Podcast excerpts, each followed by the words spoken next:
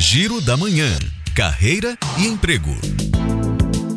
O Instituto Nacional de Estudos e Pesquisas Educacionais Anísio Teixeira está com as inscrições abertas para compor a rede nacional de certificadores.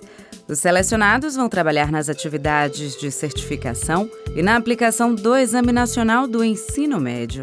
Os interessados podem se inscrever até o dia 24 de julho no site do INEP. E a Universidade Federal da Bahia anunciou também a abertura de um processo seletivo para a contratação de 33 professores no magistério superior. Os candidatos precisam ter graduação completa em nível superior, além de ser exigido título de especialização, mestrado ou doutorado, de acordo com cada área. O prazo de inscrição termina no dia 18 de agosto, no site da UFBA. E a Uliche está com vagas abertas para teleatendimento, auxiliar administrativo e cozinheiro aqui em Salvador. É preciso ter experiência nas funções. O formulário de inscrição está no site oliste.com.br. Segunda-feira eu estou de volta com mais oportunidades.